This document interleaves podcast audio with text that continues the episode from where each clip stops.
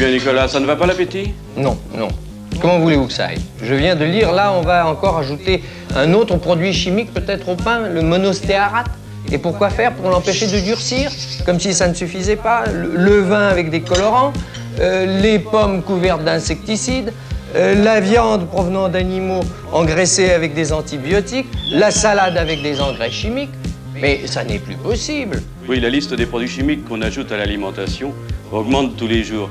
Mais est-ce qu'il faut vraiment en croire tout ce qu'on dit au sujet du danger de ces produits chimiques? Lorsque j'ai démarré cette saison 2 sur la thématique des femmes dans l'agriculture, je souhaitais rencontrer des femmes de tous les âges, de toutes les classes sociales, avec des parcours parfois atypiques, parfois plus classiques. Mon envie était qu'on entende leur voix, qu'elles parlent de leur quotidien, de leur passion.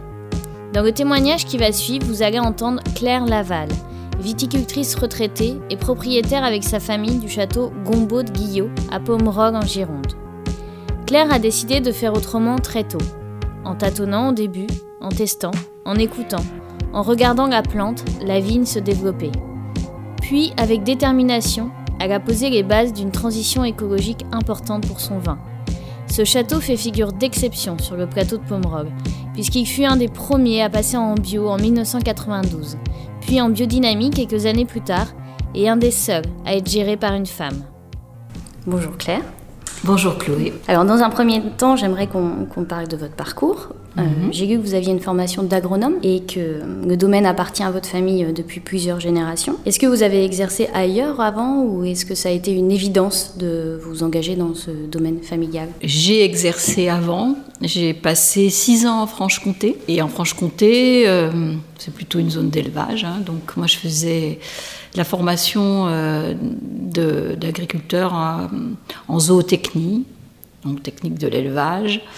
J'ai en particulier, je me suis occupée de.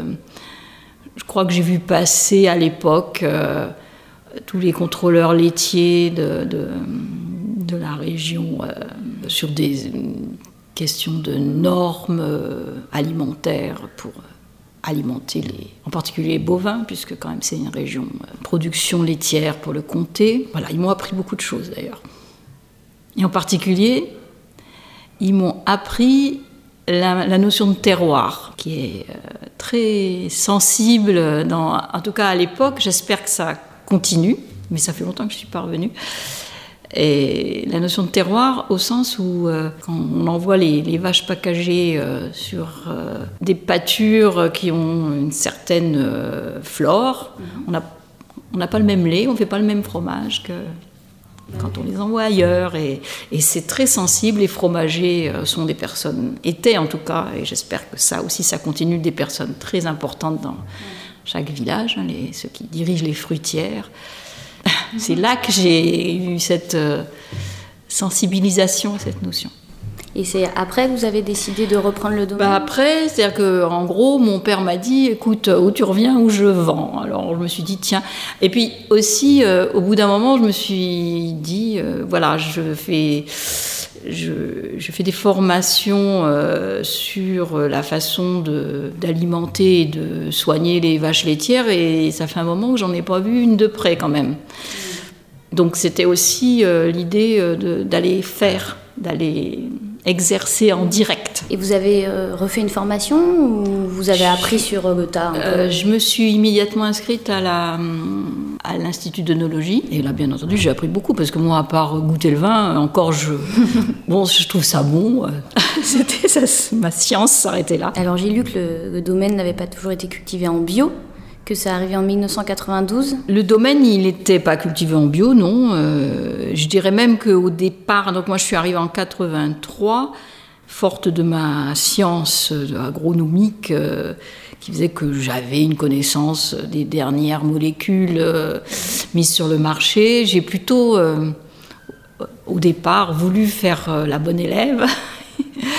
j'ai utilisé ma science pour faire mieux que mon père, n'est-ce pas et, là, je me suis assez vite aperçue que j'avais des, des problèmes d'équilibre de faune. C'est-à-dire que j'ai remarqué que j'avais des pullulations d'araignées rouges en particulier.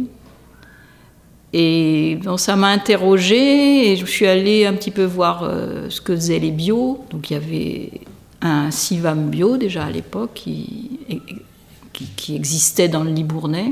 Je suis allée un petit peu parasiter leur, leur réunion et là je me suis aperçue que mes voisins, ils n'avaient pas de problème de pullulation. Ils me disaient, bon non, euh, les araignées se mangent les unes les autres. Bon, ça a été vraiment un peu le, le déclencheur, oui, à remettre un petit peu en question euh, les pratiques euh, que j'avais, à me demander à chaque fois si ce que je faisais était utile, nécessaire, indispensable, si je pouvais pas attendre un peu, regarder, être plus dans l'observation et et donc effectivement, euh, petit à petit, euh, il y a des pratiques que j'ai supprimées, des molécules que j'ai abandonnées. Et, là, vous avez raison, 92 effectivement. Je me suis rendu compte que j'étais dans le cahier des charges de la, de la bio. Et là, vous avez eu un label ou... Non, parce que, parce que pour avoir un label, il faut, euh, faut faire contrôler ça.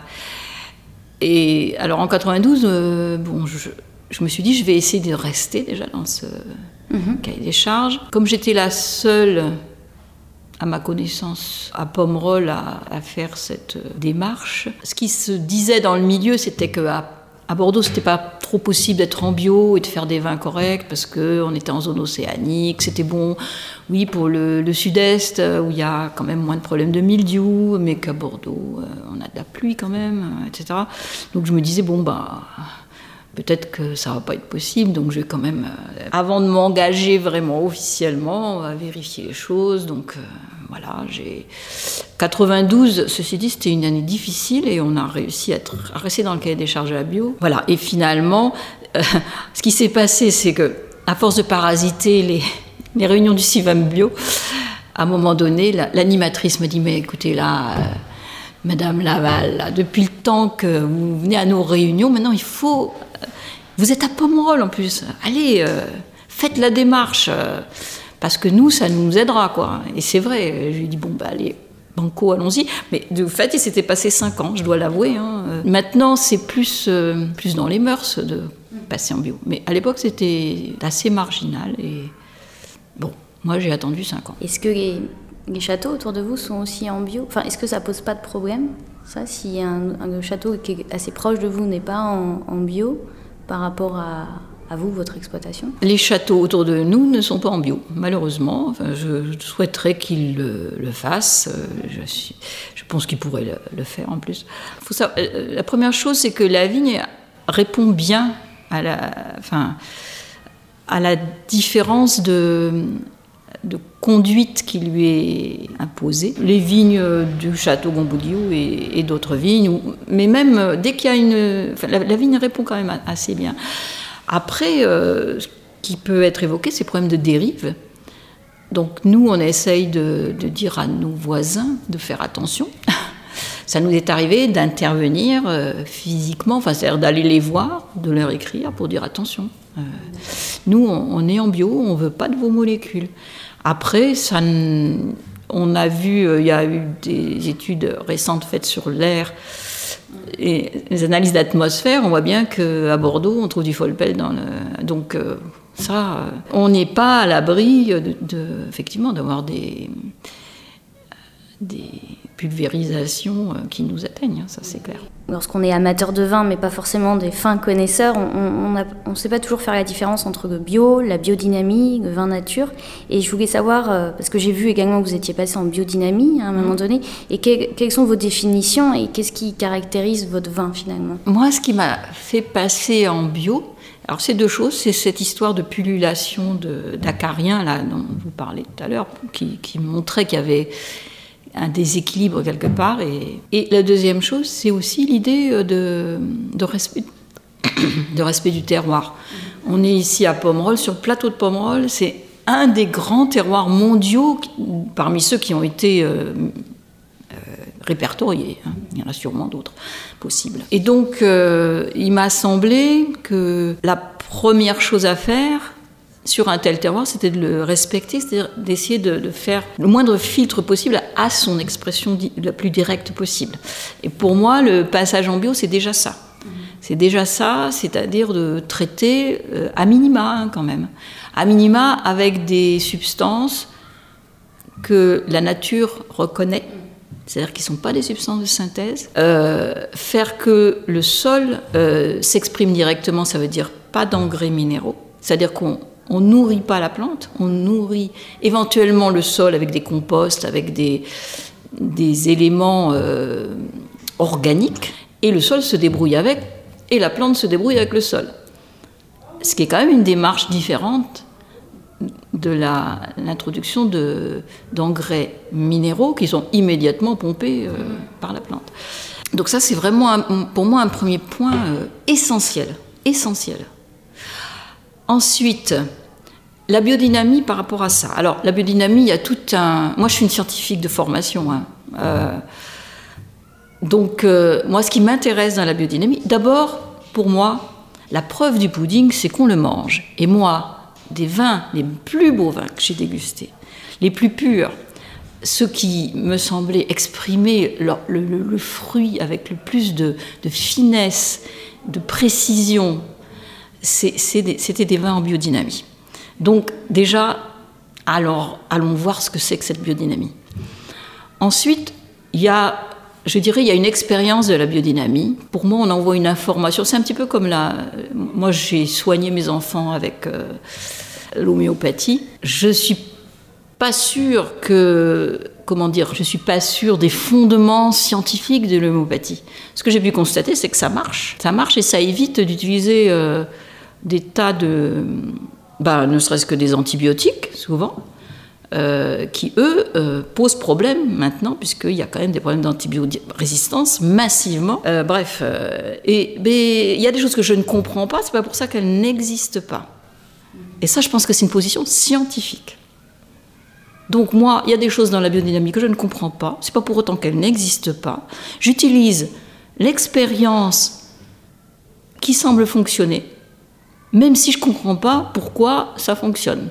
C'est-à-dire que effectivement en biodynamie, on, envoie un message à la plante en diffusant une substance mise au point, dont, la composition, dont la comment dire l'élaboration, hein, le mode d'élaboration a été mis au point euh, de façon euh, empirique, hein, dire tout simplement. Ça semble fonctionner.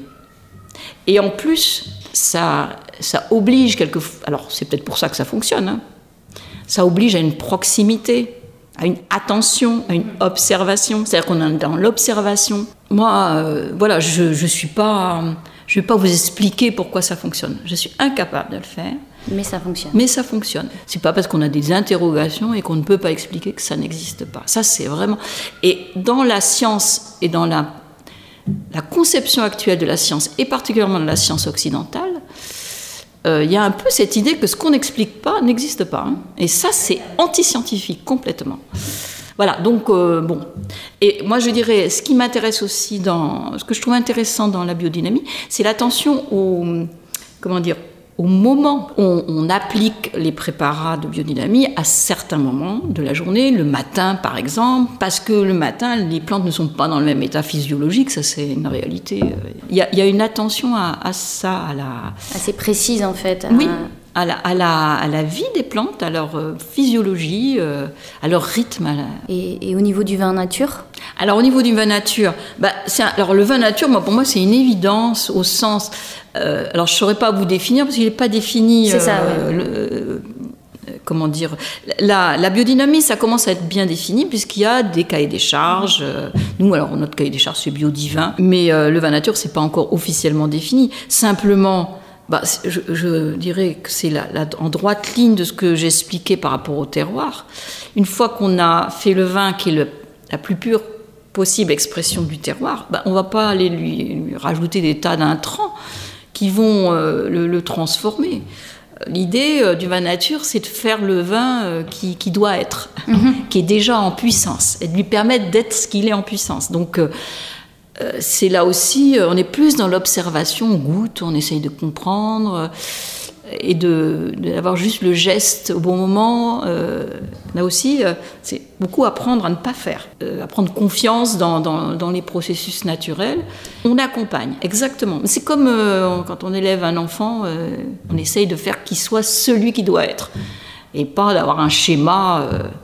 et pour moi, c'est une démarche très, très constructive, enfin constructive au sens, euh, on aide au développement de, choses intéressantes. Mais c'est pas un absolu. C'est vrai qu'il y a des moments où il faut, euh, peut être nécessaire de, de corriger quelque chose parce qu'il faut qu'une fermentation aille au bout, parce que, mais le moins possible. Dès qu'on peut s'en passer, on s'en passe. Et en fait, on s'en passe vraiment bien. Plutôt bien, ouais. oui, plutôt bien, oui. Oui, oui. Y compris. Alors, c'est souvent euh, par rapport au, soufre, puisque euh, nous, on a commencé très vite euh, à, limiter les doses de soufre. Les œnologues commencent à s'en soucier. c'est les vignerons qui ont appris aux œnologues, là, que c'était possible. Et que c'était bon. Et qu'en plus, voilà. Alors, c'est pas toujours bon parce que c'est plus compliqué, c'est plus technique, il faut être plus précis, il faut, être, faut bien connaître son vin, il faut. Euh, c'est plus facile sur des petites cuvées euh, dont on sait d'où elles viennent. Euh. oui, quand c'est quand c'est quand c'est bien fait, c'est meilleur. Oui, bien sûr. Il y a un fruit plus éclatant. Il y a, je crois que ça se goûte, oui. Et je voulais revenir à la question du prix, parce qu'on imagine toujours qu'un vin bio, c'est plus cher, qu'un vin bon, c'est plus cher. Et comment vous vous positionnez par rapport à cette idée, vous? Je pense qu'un vin bio exige plus de main-d'œuvre, parce qu'il faut plus de main-d'œuvre qualifiée, je dirais. L'observation, la, réaction à l'observation, euh, ça demande du temps. Donc euh, oui, il y a un surcoût. Moi, j'en suis persuadée qu'il y a un surcoût. Le prix du vin est quand même assez déconnecté des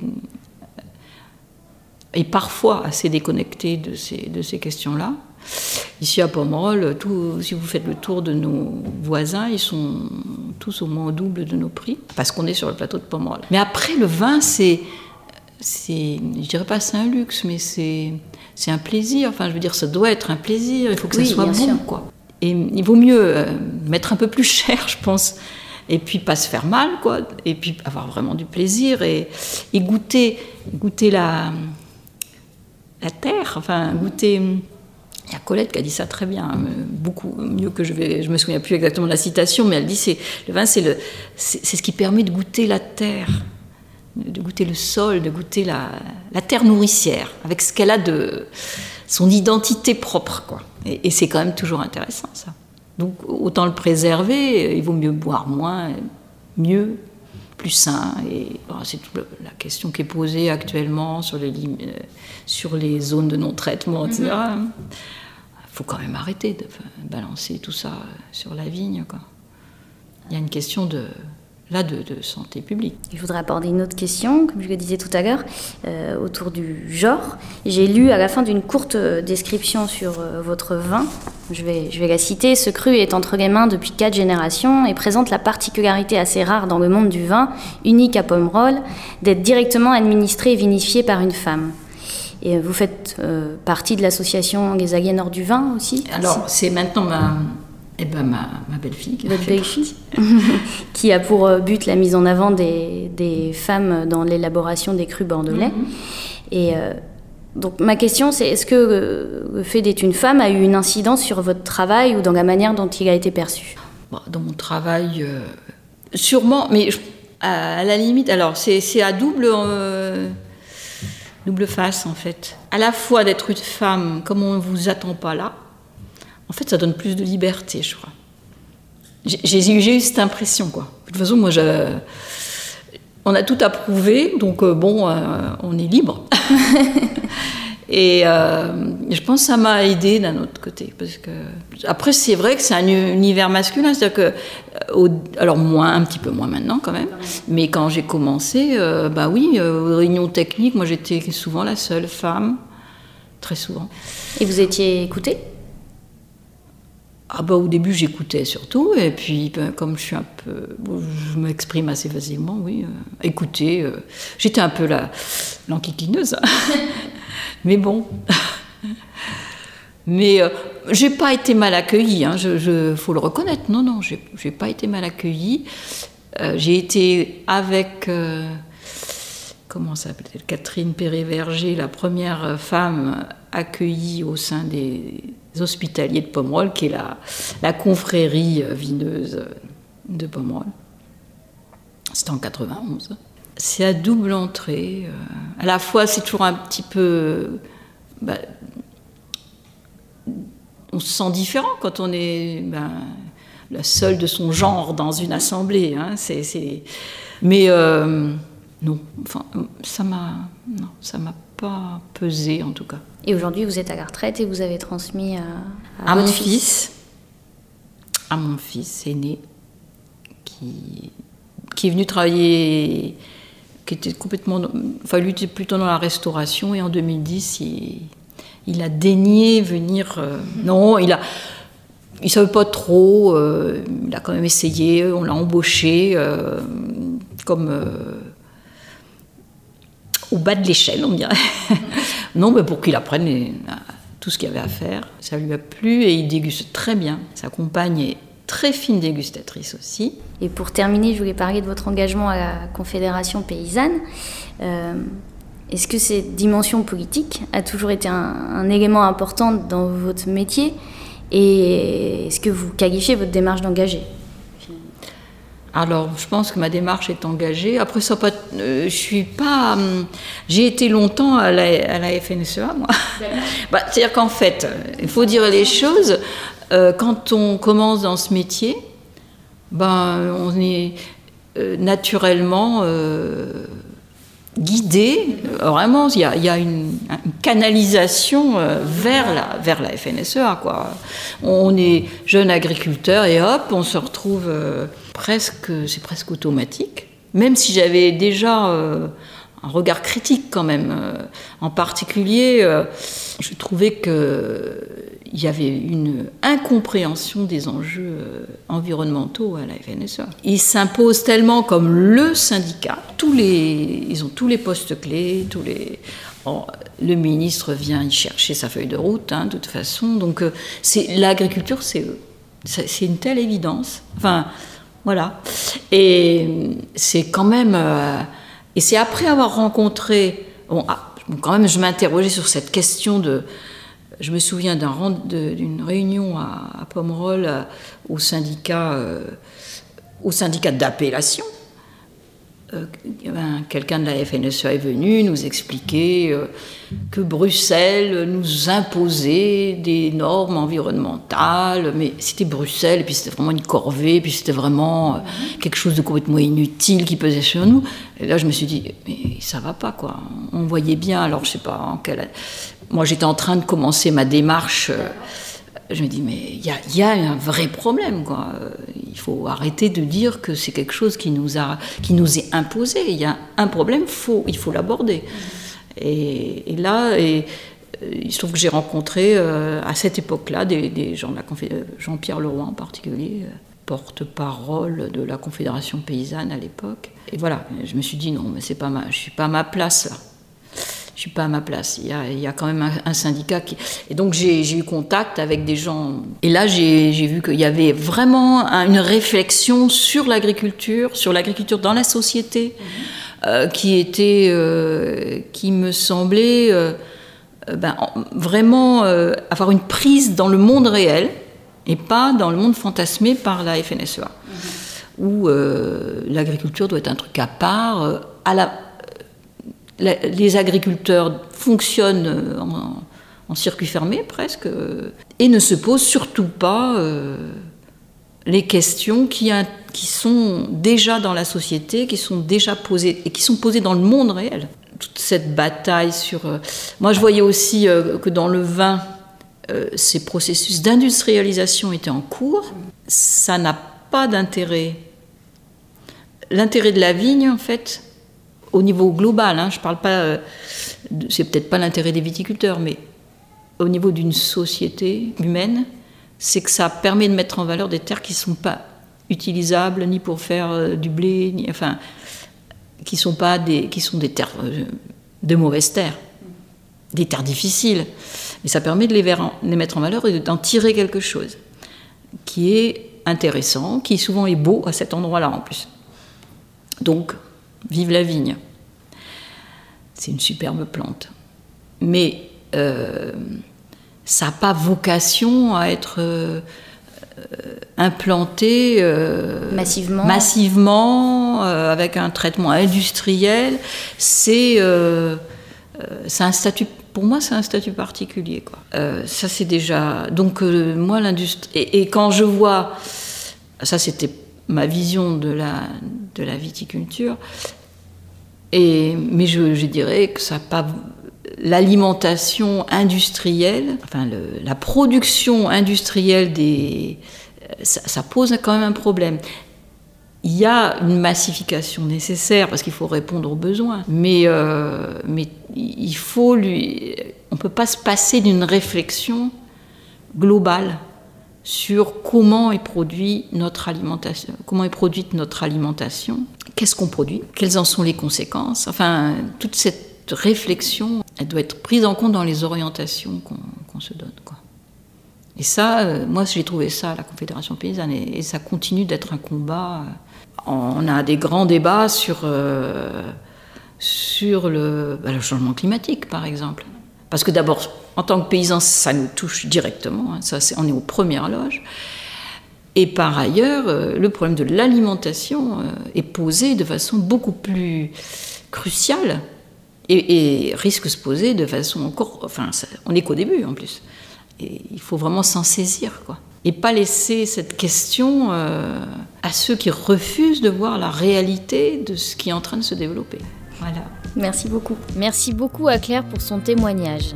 Si vous souhaitez plus d'informations sur le château Gombaud de Guillot, vous pouvez les suivre sur Instagram, at Gombaud Guillot, et sur Facebook, Château Gombaud Guillot Pomerol.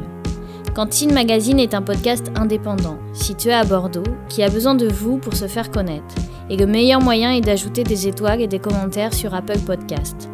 N'hésitez pas aussi à m'écrire sur cantine.magazine.gmail.com si vous souhaitez partager un témoignage, des idées autour d'initiatives positives ou encore m'envoyer un petit message de soutien. Merci à tous et à très bientôt.